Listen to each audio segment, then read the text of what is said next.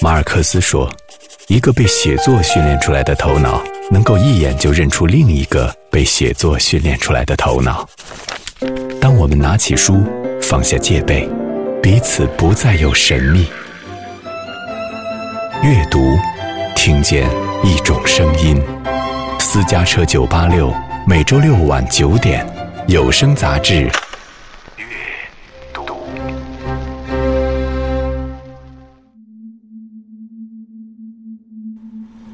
听见声音。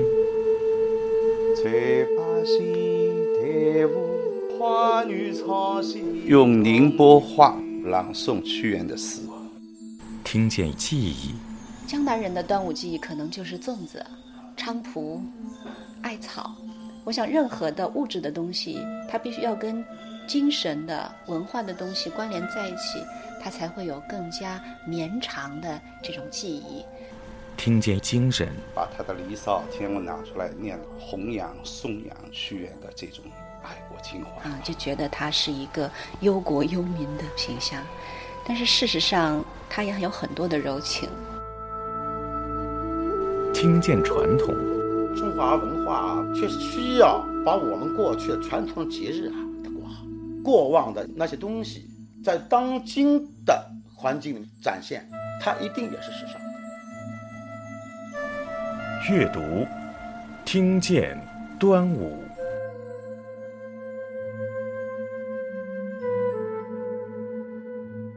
对文化，在语言组织的表情达意上，它和一般组织应该都不一样。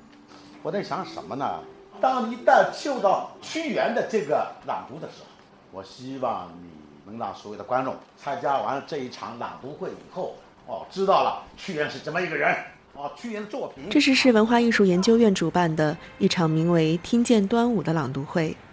这次的朗读会，导演陈云奇想用声音再让你想起一个传统的节日。所以开篇端午篇，再添一个端午。从这个历史文化的这种意义上来讲的话啊，它一定是纪念屈原的啊。屈原两千多年前的啊伟大的诗人，他的《离骚》啊，他《九歌》啊等等的作品啊，流传千年。啊，它是中国文化的，也是中国的诗歌创作、文学创作的一个主要的一个源头。我们的朗读，它能够起到一种对经典作品的啊致敬的这样的一种作用。听见屈原，端午与屈原有关，其实也只是一个传说罢了。端午的历史远在屈原生活的年代。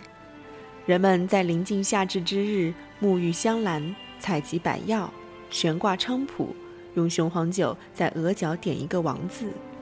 他们相信，在青黄交接的时节，这样做能辟邪驱病，保一年无恙。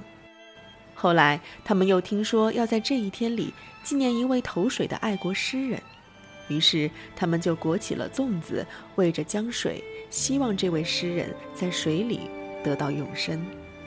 他们相信诗人的魂，就是我们对端午的信仰。情侣是为故，翠柏是台舞，花女唱是荣誉，春来是曲折，江湖唱是中国。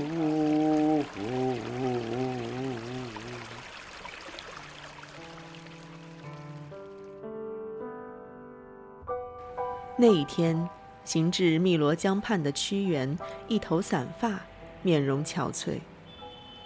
这位诗人曾经向他梦想的天地发出过无数的追问，他歌颂那么多骄傲而美好的神灵，像九歌一般歌颂着天地、山河和人世间美好的一切。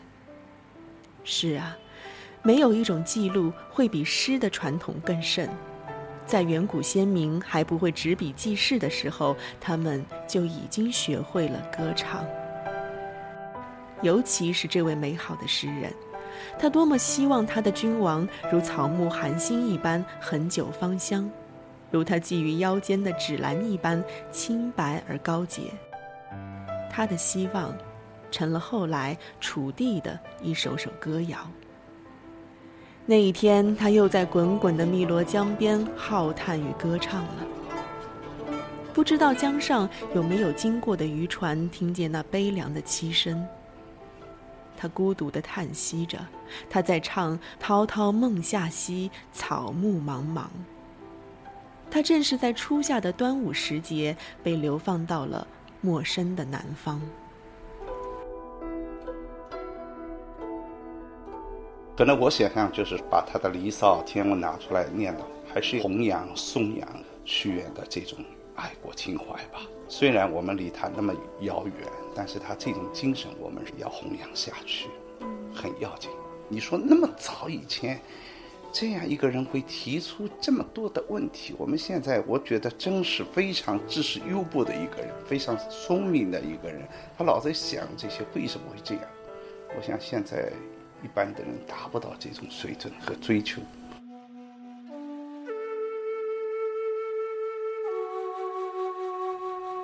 月塞谷之处，塞竹桃子。上我为迎，好雨考子。咱们就听见系列嘛。那么在听感上，怎么样把它做的特别有意思？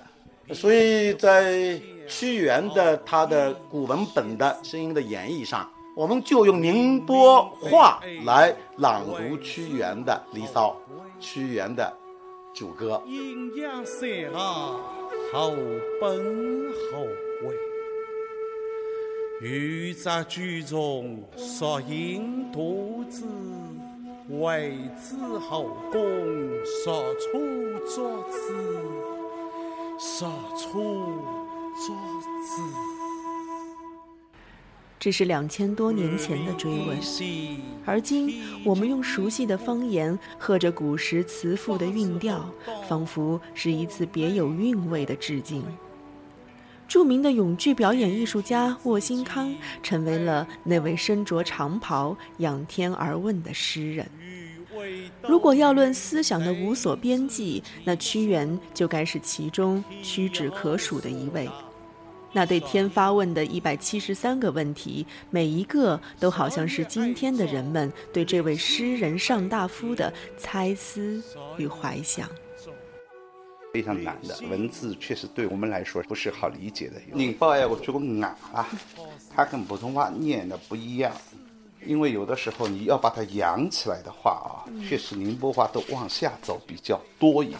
呃，他普通话应该是念的“岁谷之初，随传道之”这样。嗯，那你宁波人的话，你拜过去哦，“月塞谷之处，塞船到之”。他就是说，不断的在思考，不断的在提问，那这个节奏肯定不是很快的节奏。他不是一个明下结论，他为什么会这样？为什么会这样？我天文念完以后，有一个盲人老师，他用现代语再来一遍解释。请问，那远古开端的情况，究竟是谁把它传述下来？那时候，天地还没有。又根据什么办法去考察？当时昼夜不分，一片混沌。那么谁能够清楚认识他？董鲁达，这位浙江省残疾人艺术团的盲人青年，用现代文朗诵了屈原的《天问》。没有任何一个朗诵艺术家念过《天问》这首古词，因为这都是问句了，情感比较难切入。呃，屈原呐是中国古代杰出的上大夫，他所留下的忠诚、坚贞、为国鞠躬尽瘁的品质，我觉得是我们这一代青年人应该效法学习的。那么他呢，在问。自然、宇宙的奥秘、宇宙的规律，他可能思考不通，这是为什么呢？所以他问的东西很多，包括人与事，包括社会、自然等等很多。呃，在中国古代啊，称之为吟诵。天是多么高啊，上有九层，到底是谁把它这样筹划？可能我想象就是把他的《离骚》《天文》拿出来念的，还是弘扬、颂扬屈原的这种爱国情怀吧。虽然我们离他那么遥远，但是他这种精神我们是要弘扬下去，很要紧。你说那么早以前，这样一个人会提出这么多的问题，我们现在我觉得真是非常知识优博的一个人，非常聪明的一个人。他老在想这些为什么会这样？我想现在。一般的人达不到这种水准和追求。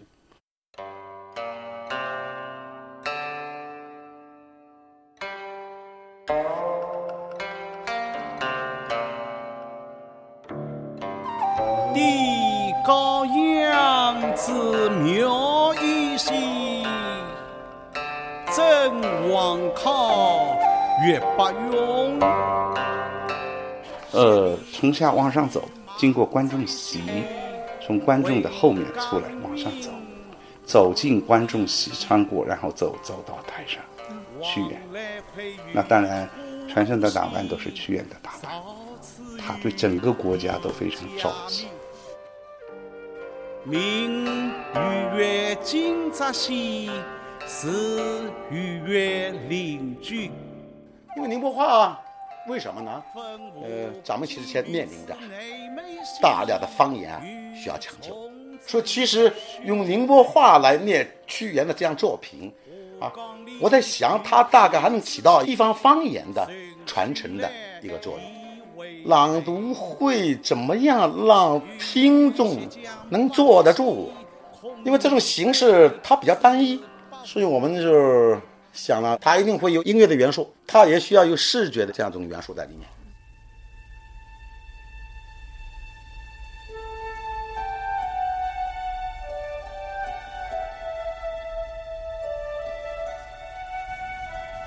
那一个人，仿佛在深山之间，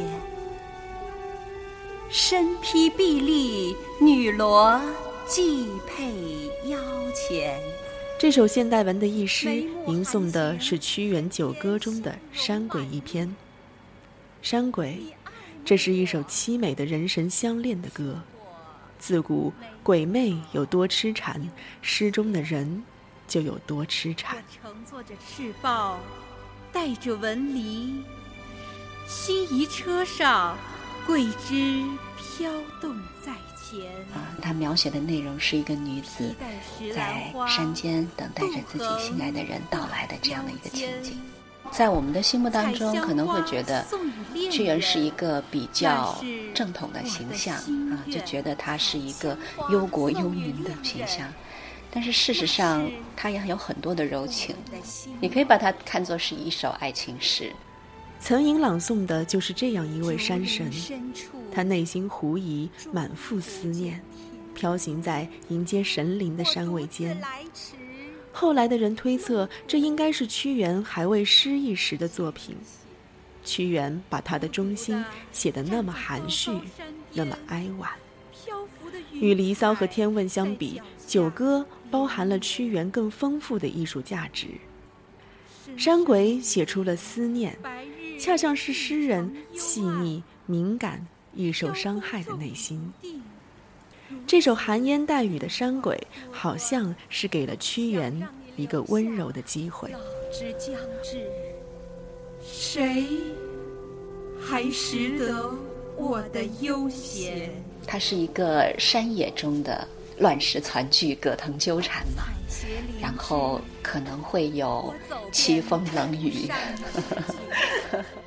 乱石攒聚，葛藤纠缠，怨恨你呀，使我惆怅忘归；怨恨你呀，使我惆怅忘归。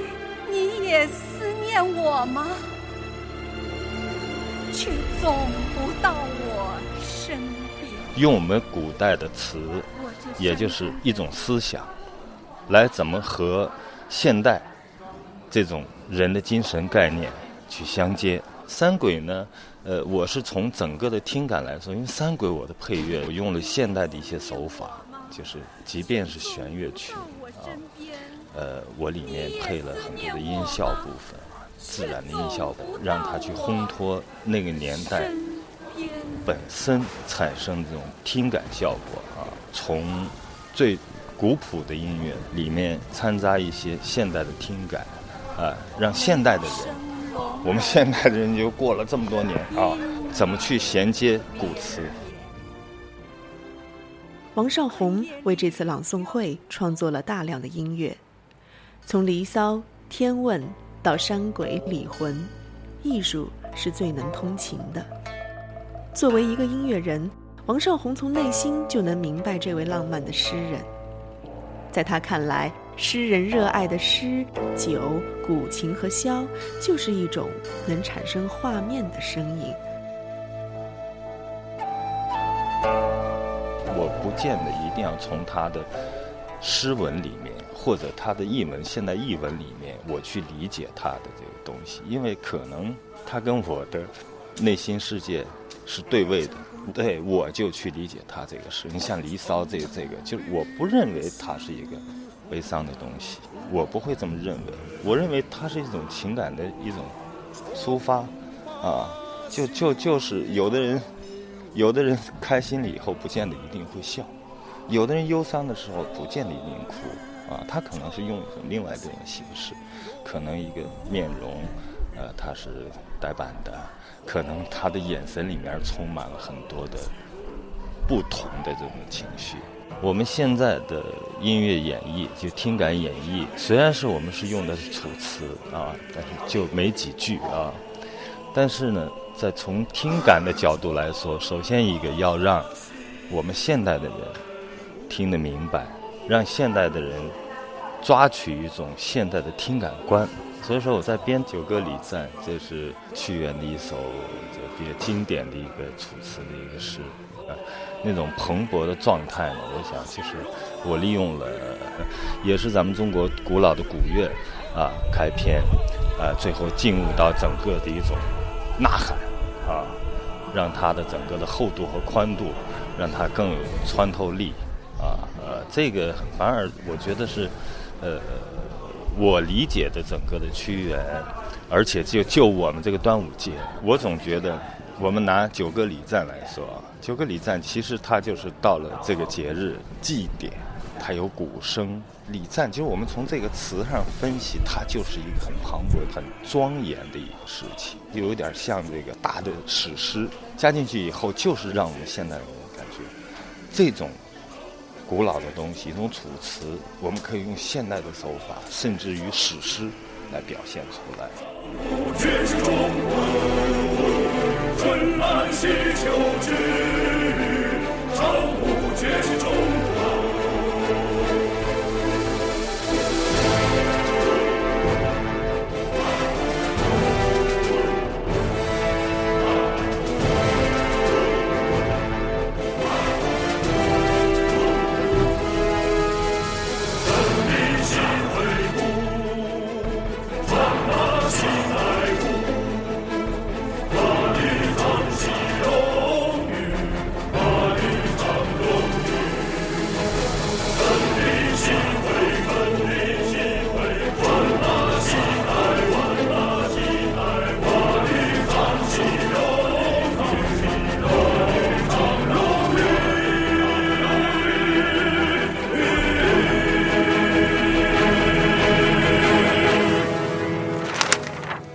见记忆，还是两年前的事。五月端阳，渡船头祖父找人做了代替，便带了黄狗同翠翠进城，过大河边去看划船。边城里面的一段，因为编程的故事它本来就是以端午节的这种节庆的继续以及故事的发生作为一个主线，所以是用端午的故事串起了整一个翠翠和罗宋还有天宝之间的这种这个爱情故事。两人同黄狗进城前一天，祖父就问翠翠：“明天城里划船，倘若一个人去看，人多怕不怕？”翠翠就说：“人多我不怕，但自己只是一个人可不好玩儿。”于是祖父想了半天，方想起一个住在城中的老熟人。且因为那人比渡船老人更孤单，身边无一个亲人，也无一只狗，因此便约好了那人早上过家中来吃饭，喝一杯雄黄酒。第二天，吃了饭，把职务委托那人以后，翠翠的便进了城。祖父想起了什么似的，又问翠翠：“翠翠，翠翠。”人那么多，好热闹啊！你一个人敢到河边看龙船吗？最典型的就是赛龙舟，它里边描述的是城里边的军人为了增加一些过节的气氛，他们会在划龙船结束之后，啊，放一群鸭子在那个潭里面，让年轻人下水去捉鸭子，看谁捉得多，然后就可以自己直接带回家。嗯，这样的风俗我们这里可能没有。啊但是也很有气氛呐，就是端午的那种感觉。河中划船的决了最后胜负，城里军官已派人驾小船在潭中放了一群鸭子，祖父还不见来。翠翠恐怕祖父也正在什么地方等着他，因此带了黄狗各处人丛中挤着去找寻祖父，结果还是不得祖父的踪迹。他又不愿在天未断黑以前同黄狗赶回家去，只好站在那石码头边等候祖父。天快要黑了，军人扛了长凳出城看热闹的，皆已陆续扛了那凳子回家。潭中的鸭子只剩下三五只，捉鸭人。也渐渐的少了。落日向上游翠翠家中那一方落去，黄昏把河面装饰了一层薄雾。对河那两只长船已泊到对河小溪里去不见了，看龙船的人也差不多全散了。翠翠还是不离开码头。总相信祖父会来找她，同她回家。江南人的端午记忆可能就是粽子、菖蒲、艾草。我想，任何的物质的东西，它必须要跟精神的、文化的东西关联在一起，它才会有更加绵长的这种记忆。就像粽子，为什么我们总是会记得？哪怕现在生活条件好了，还是能想起小时候外婆在端午节裹粽子的那种情形。